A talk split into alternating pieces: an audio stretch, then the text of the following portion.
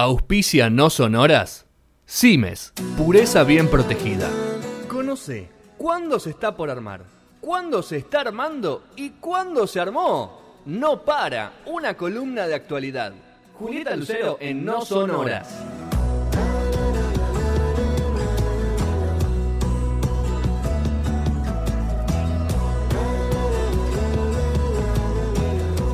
Segundo bloque de no sonar, mientras acomodamos el retorno, es importante tener ese retorno. Sí, sí, necesitamos vernos, a ver si estamos Pensá que antes no veíamos nada, ¿viste?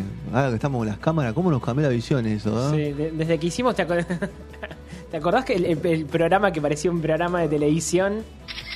Eh, sí, eh, pero mm, a mí me gustaba mucho eso. Primer plano así no, no, no me sentía cómodo. era Era, un poco, era un poco intimidante.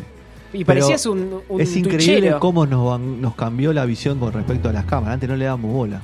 No sé, a vos, Manu, desde ahí.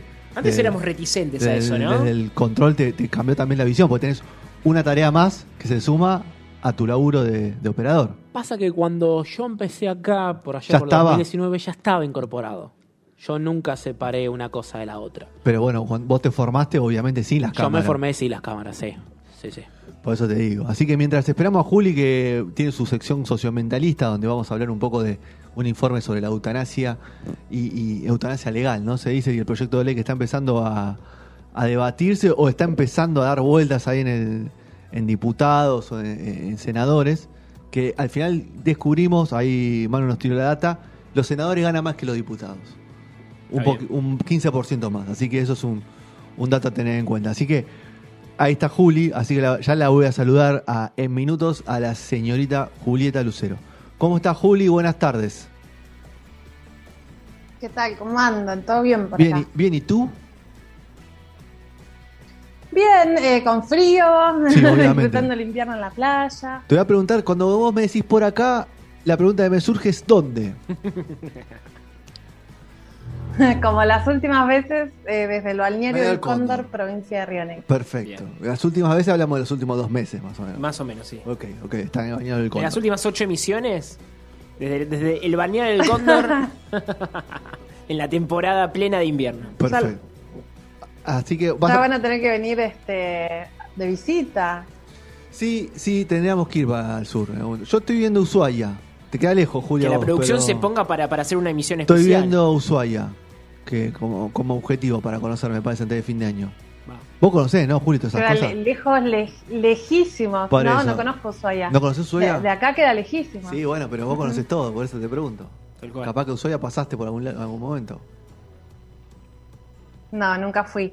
Eh, al que conoce todo es Rodri, me parece, de este grupo. Rodri humano, fue ¿no? Ushuaia, sí, Rodri fue Ushuaia. Creo Rodri no- fue a Ushuaia y a No podemos Islandia. competir. Y a Islandia fue.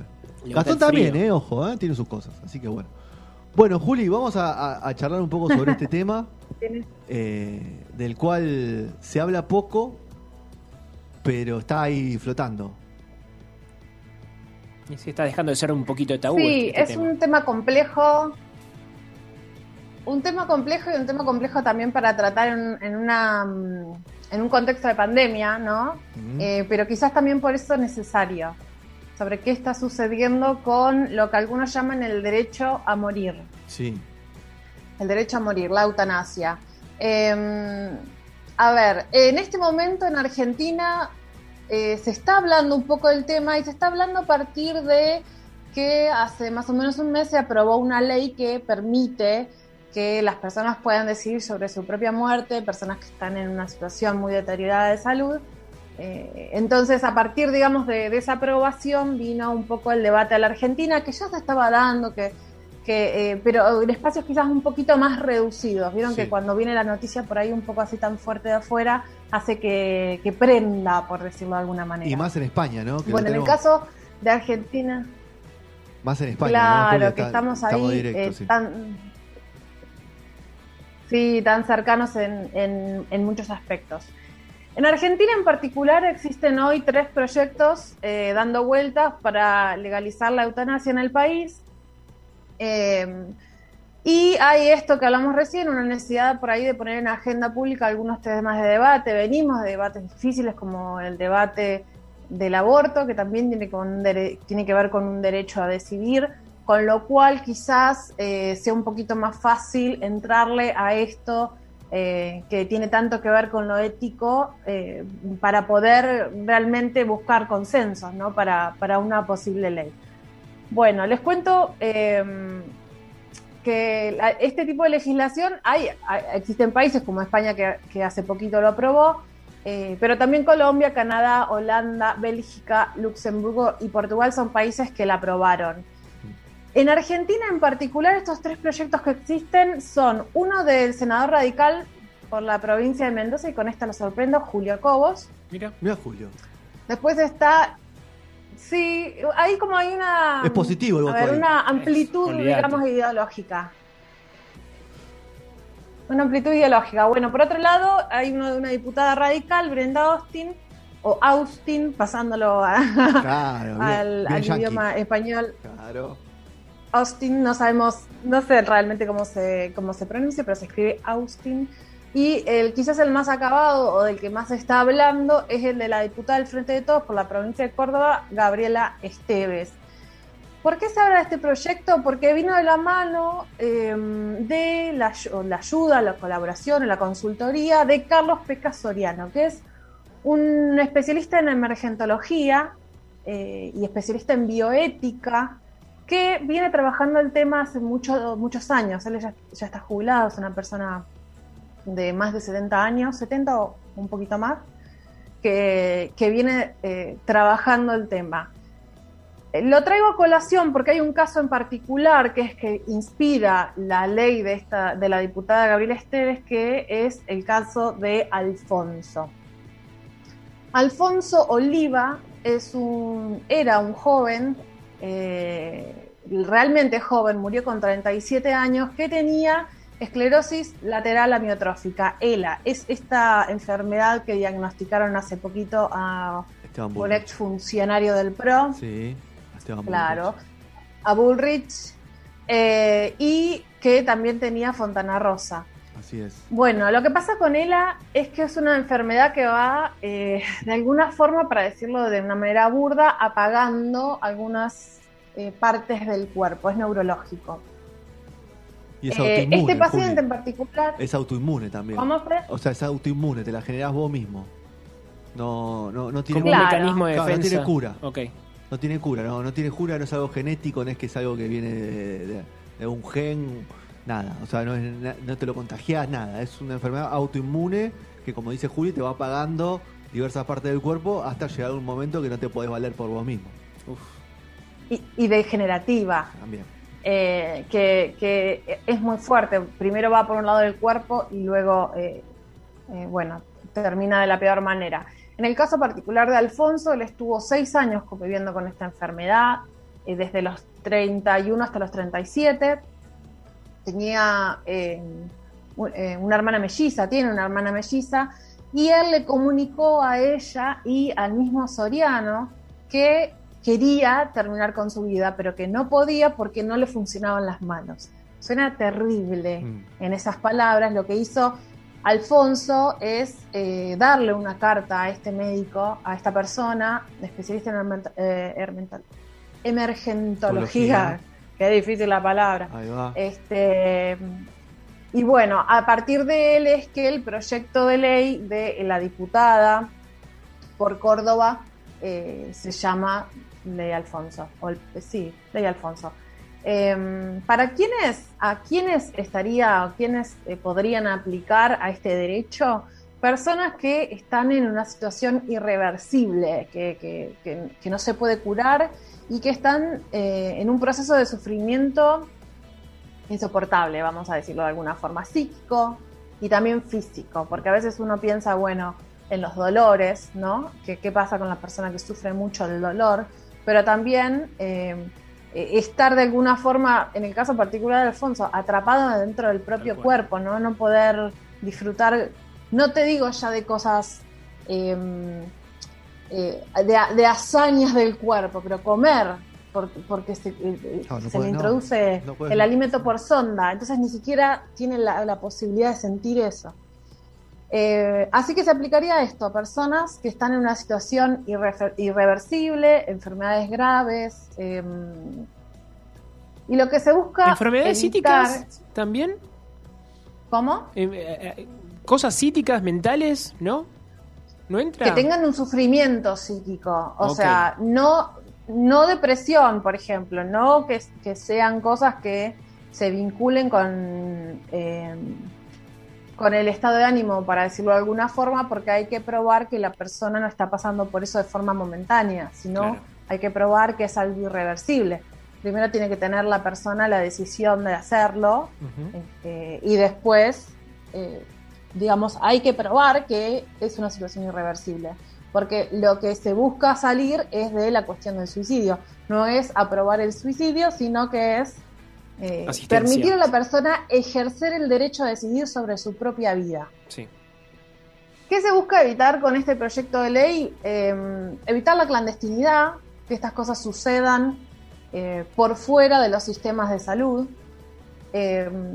Se busca que, que la persona tome la decisión sobre la vida propia, ¿no? Tomamos eh, decisiones, hace poco podemos tomar la decisión, por ejemplo, de eh, abortar, otra, otra ley que tiene que ver con la decisión sobre el propio cuerpo.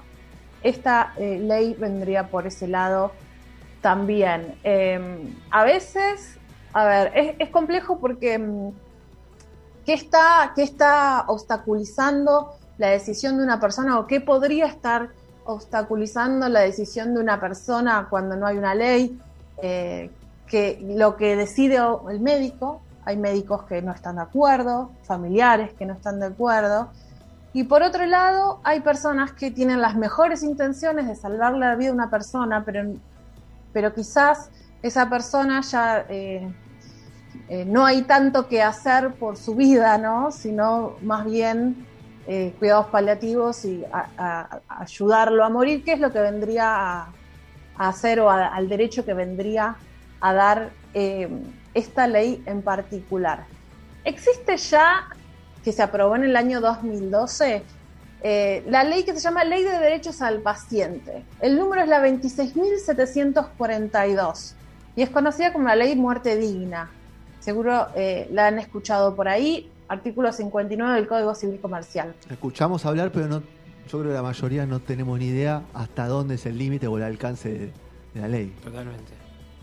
Bueno, lo que permite esta ley es que eh, la persona pueda rechazar los cuidados.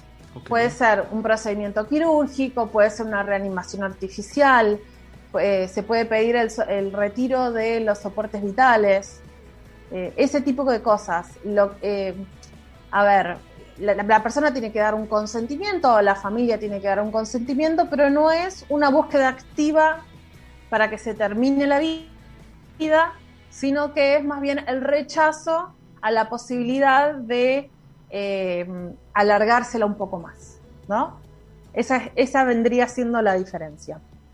Sí. No es, eh, eh, a ver, no es dejar de dar, o sea, en el caso de esta ley de muerte digna es eh, dejar de dar asistencia y en el caso de la ley Alfonso sería ayudar a morir.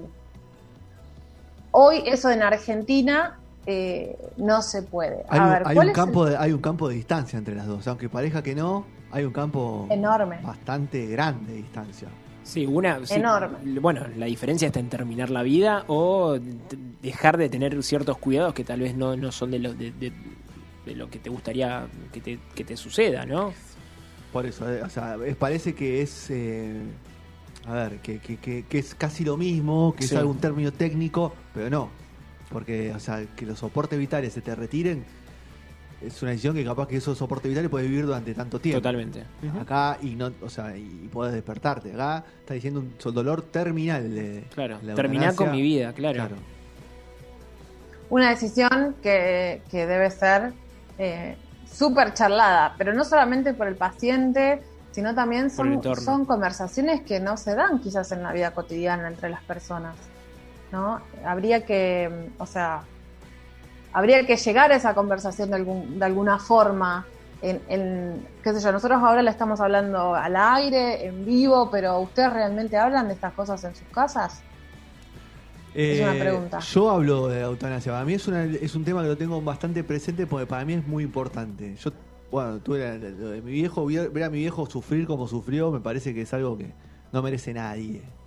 Fuera del tipo de vida que haya llevado, lo que haya hecho, bien o mal. Eh, me parece que es. Y Es Nico, en tu casa, Eh, mi casa, sí, en realidad mi, abuela, a ver, casi siempre con los abuelos, ¿no? Que te dicen, no, mi- mirá, yo no, no me gustaría perder la, memoria, no me gustaría perder la forma, mi forma de ser, eh, me- o sea, me gustaría que cuando eso suceda ya, ya no estar en este plano, porque si no sería una carga, ¿viste? Esas cosas se hablan con, con los, con yo los hablo con mis abuelos y me, me- me gustaría que, que- que, bueno, que eso, que eso pueda suceder, ¿no? Porque uno le gusta tener los buenos recuerdos de, las personas y después cuando dejan de ser, dejan de estar en un plano, ¿no? Por, eh, eso habla un poquito también de, de- lo mental, porque cuando tenés eh, enfermedades de, pérdida de conciencia, después de- dejan de ser eh, ellos mismos para ser alguien en un, en un cuerpo, casi sin, sin identidad, sin... ¿No? O sea, ¿qué, qué, qué pensás vos, Juli? Eh, eh, que sí, que son conversaciones que se tienen que dar. Yo no sé, eh, so- so- son súper eh, son súper personales y en general, en mi caso, eh, las vinculo con edad. La gente, como decís vos, Nico, la gente mayor que está, los abuelos que están en esa edad, son los que tienen las conversaciones. Yo recuerdo lo que sucedió con mi abuela en el hospital y venía por ese lado. No sé si, Fede, vos pudiste hablar, tener esa conversación, no sabías cómo- por, por qué lado venía tu viejo. Claro, claro, sí, no, no, o sea, a ver, eh, verlo, la decisión ya que no- el tipo no, no quería estar más, ya se quería ir, o sea, llegó un momento que cuando baja los, o sea, vos ves que la persona va en, este tipo de enfermedad, para decirlo es cáncer, de un día para el otro o de la semana para el otro, la persona baja las, va como que baja eh, la- las defensas y pasa de un estado malo a uno ya que no, no puedes estar más, o sea, que te, te están contando las horas, falta una semana, un mes, 15 días, 20, dos meses, pero sabes que la persona ya, ya se fue. O sea, no está más eh, presente. Y eso me parece que ante una enfermedad tan, tan invasiva como es el cáncer, cuando ya llega a un estado, me parece que ese, ese, ese, evitar ese dolor durante todo el tiempo es para evaluar. Obviamente hay un, hay un comité de bioética, médico, un montón de instancias que deben superarse Sí, sí. pero me parece que es para, y ni hablar en una situación como la de Lela, ¿no? Que es la enfermedad insignia de mostrar cómo la persona no puede valerse por sí misma, eh, el estado de deterioro que puede ser a los 20 años, a los 30, a los 50 o a los 100. O un estado vegetativo alargado, ¿no? ¿Cómo haces? ¿Cómo haces? Bueno, ahí, ahí la persona que está en, en ese estado no puede decidir. Ese es el único inconveniente, Claro. ¿no? Pero bueno, Juli, un tema que vos no, no- quizás todavía no charlaste o no lo tocaste, pero seguramente lo vas a tocar, es que, al igual que la ley de- de la- del aborto, va a tener a la iglesia totalmente en contra. Parada de manos, como se dice en el barrio, total. Sí. Sí, por supuesto, sí. A la iglesia, eh, a, a las distintas iglesias, porque estamos Sí. por ahí acostumbrados a pensar en la católica, pero la fuerza que tiene últimamente los evangelismos en las distintas legislaturas, la provincia y la nacional, es cada vez más fuerte. Entonces, eso también es algo a tener en cuenta. Pero sí, eh, similar en ese sentido, tal cual decir Fede, a, a la cuestión del aborto. Y hay algo que mencionás que me parece importante que cuando hablaste de, en particular de cáncer Sí. o cuando, eh, cuando Nico habló de, de- de estar, Sí, Alzheimer, ese Eh, tipo de enfermedades, sí, obviamente. sí, de no poder decidir, es que también hay, eh, hay tratamientos que buscan alargar la vida, pero lo que hacen es eh, de alguna forma llevar a más sufrimiento. Eh, es, es di- es difícil, digamos, para un paciente que tiene cáncer, eh, tomar la decisión de tratarse o no tiene muchas veces que ver con la calidad de vida que va a tener en el tiempo del tratamiento. Entonces, esa es otra cuestión a tener en cuenta. Quizás no pensando ¿no? en la ley de eutanasia o la ley de Alfonso, sino eh, pensando en una etapa previa. Pero bueno, que la persona pueda pensar, eh, pensar no solo, sino también con especialistas, con psicólogos, con apoyo profesional, con la familia. Eh, les cuento si quieren cómo es el proceso, cómo la ley piensa, este proyecto de ley Bueno, piensa el Dale. proceso. Y justo tenemos, y justo tenemos este año cambio legis- hay elecciones legislativas. lo que también es importante para saber cómo se van a mover las fichas de, dentro de cada partido, porque vos me decís, hay un arco bastante amplio de, ideológico que está proponiendo con matices eh, distintos proyectos de ley. O sea, eso es un tema a tener en cuenta. Hay, hay una como que están alineados eh, los distintos arcos políticos. Sí, eh, pero son ese tipo de ley donde hay una cuestión de conciencia que en general los, bloques dejan librados a, la individualidad del legislador que le toca votar. Con lo cual es en el momento en que se presente este proyecto y se toque tratar, va a ser el famoso proteo que vimos eh, con la ley de identidad de género, con la ley del aborto, con el cupo trans. Bueno, ahí había un poco, había más consenso, pero eh, hay leyes muy particulares o la gran discusión que por ahí voy a decir esto, lo voy a decir, somos chicos, no nos acordamos, pero la ley de divorcio también, ¿no? Este, que, hay, hay, hay, fuerzas políticas, hay debates internos eh, al interior de los partidos o de los bloques o de las alianzas, pero eh, también hay decisiones personales que, tienen que ver con la individualidad, eh, la carga ética de cada persona y de su familia y su religión y su espiritualidad que juegan un papel muy importante en la decisión. Les cuento de qué va el, proyecto, el, proceso, digamos. Cuando la persona, que tiene que ser esta persona que está en un estado irreversible, ¿no? Eh, solicita al médico responsable eh, de, su, de su estado, digamos, de su estado de salud o de cuidado, ese médico debe derivar a un médico consultor ajeno al equipo que lo está tratando en ese momento. O sea, tiene que ser alguien de afuera, que pueda ver eh, el panorama desde afuera. Esa persona, ese otro médico, evalúa el cuadro y luego se pasa a una instancia de consejería. Una consejería formada por distintos especialistas, eh, paliativistas, eh, personas que laburan bioética, psicólogos, que puedan determinar que esa persona no está pasando por un cuadro de depresión del que después puede llegar a salir, digamos, y bueno, una decisión así definitivamente no es una decisión para tomar eh, en un momento emocional malo. Eh, entonces lo que se busca es corroborar que, corroborar que esa decisión del paciente sea real y no eh, un estado emocional pasajero. Según eh, las personas que, trabajaron la ley, lo que se dice es que como máximo debería llevar un mes de revisión, porque también hay una, o sea, más allá de que tiene que ser exhaustivo el proceso de análisis, hay una persona que está sufriendo y que está tomando una decisión respecto a su propio cuerpo. Eh, la ley también eh, plantea una, objeción de conciencia, como sucede con la ley de aborto, eh, que, la puede tener el médico, pero en caso de que el médico tenga esta objeción de conciencia, debe garantizar de todas formas que el derecho se cumpla, o sea que debe derivar el caso a otro médico. No puede quedar ese paciente con, con la necesidad o el deseo de cumplir ese derecho y que nadie lo escuche. Claro, que haya un, que haya un tiempo aceptable como para, para ser evaluado. tampoco puedes estirarlo, por ejemplo. Busca, busca e, esta, esta ley que, que cumpla con su deseo y, tardan seis meses en, en, en, analizarlo y dar un veredicto. Eh, y pasaron seis meses que, son una pérdida de, tiempo y, mucho sufrimiento para el paciente. Entonces está, está, estaría bueno que, que estas cosas se traten con un tiempo máximo como para que se pueda cumplir el, deseo de la persona. Sí, eh, en ese caso lo vimos eh, muy mm, eh, con todos estos meses o años de discusión de, la ley del aborto, lo vimos muy ahí, como antes las decisiones de los casos, de algunos casos en particular, pasaban por la justicia y hasta que la justicia se expedía era factible o no hacerlo. Entonces, ahí estamos hablando de una vida que llega o que podría llegar o podría no llegar. En este caso, es al revés, ¿no? Es la decisión de la persona de partir. Para usar un eufemismo, pero vamos a decir morir porque tenemos que hablar de la muerte, no dejarla fuera. Este, y bueno, y por último, cuando se lleva adelante el proceso, es una inyección de una sustancia letal.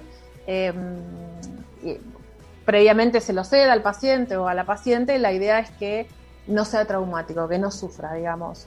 Eh, viene sufriendo un montón de cosas que, que el desenlace, digamos, no sea de sufrimiento. Y algo de lo que les quiero traer por último, digamos, a la conversación, estuve hablando con gente de distintos hospitales y sanatorios, personal médico, Sí. a ver qué pasaba adentro de, de los espacios institucionales, eh, para pensar a ver si, si, está dado el marco o si estamos camino a, empezar a debatir este tema. Y en general, eh, hablé tanto del, del ámbito público como del privado. En general lo que me dijeron es que no se habla, no se habla institucionalmente, que los, los que me dijeron que sí se hablan o las que me dijeron que sí se habla, se hace en términos individuales y no en espacios de trabajo, ¿no? Por inquietudes personales. Entonces ahí está faltando una conversación entre las personas, que son las personas que se dedican a cuidar de la salud y en el caso de la muerte digna, ¿no? Acompañar a las personas en ese proceso. O sea que tenemos un sistema de salud, al menos, a ver, yo hablé todas con, con personas de la ciudad de Buenos Aires. Sí. Al menos en este sentido, eh, falta una conversación. Eh, bueno, es un, es un problema porque hay una necesidad de búsqueda de consensos y por otro lado porque estamos en una situación de COVID, ¿no? En donde, si bien siguen existiendo, por supuesto, todas estas enfermedades que son más lentas, procesos más largos, el COVID tiene un proceso mucho más corto y hay que tomar decisiones más rápido. Entonces hay menos tiempo de decidir algunas cosas.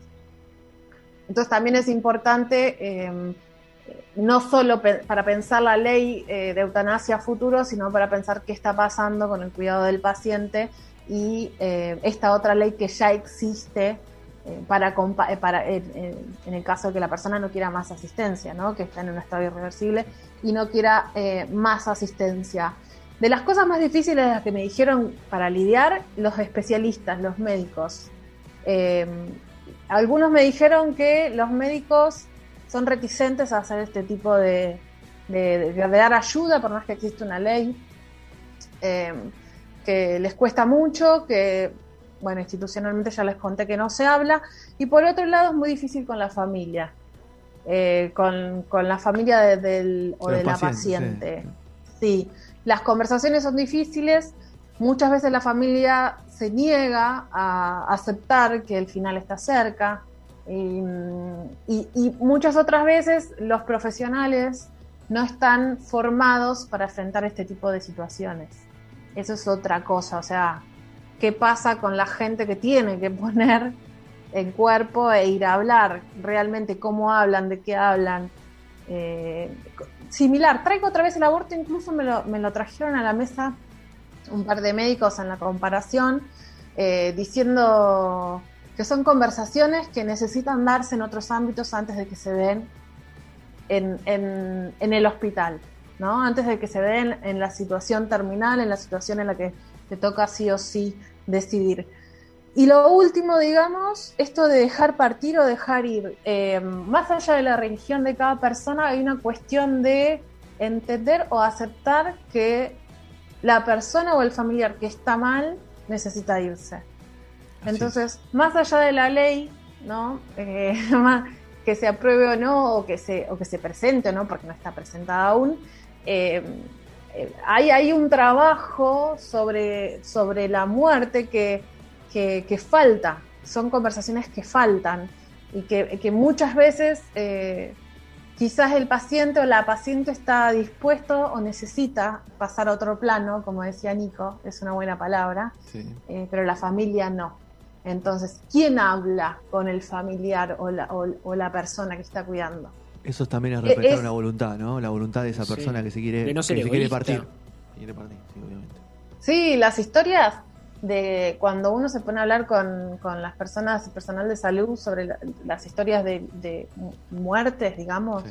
de cómo se suceden y se dan eh, en los hospitales o en los sanatorios, hay mucho de espiritualidad, de cosas que se entienden poco qué sé yo, son lugares de salud, ciencia, ¿no? Pero hay un montón de otras cosas que tienen que ver con los vínculos, con el dejar partir, con el acompañar en el estar, ¿no? Con un montón de otras cosas, bueno, que nos faltan conversar, que nos faltan un poquito eh, charlar. Así que esas conversaciones de las que hablaba Nico con, con la abuela. Con la abuela. Eh, sí, y entre nosotros, con nuestra pareja, eh, con nuestros amigos, porque tampoco somos jóvenes, ¿no? Uh -huh. Pero, pero bueno, nadie está exento de nada, son conversaciones que son necesarias tener. Así es. Sí. Buenísimo, Juli. Gran informe sobre este proyecto de ley de eutanasia o de muerte, de muerte legal sería, ¿no? eh, que, que está Muerte digna. muerte digna y ya hay uno, pero bueno, eh, que se está tramando ahí en, en la Cámara de Diputados y, y en senadores. Esperemos que salga pronto algún proyecto y esperemos que todas estas fichas que se van a votar ahora en octubre, noviembre, acomoden para que esto pueda tener la mayor velocidad posible. Así que, gran, gran informe, Juli. Gracias por, por todo. Un placer. Un beso grande. Buen fin de semana. Buen Para ustedes también. Juli.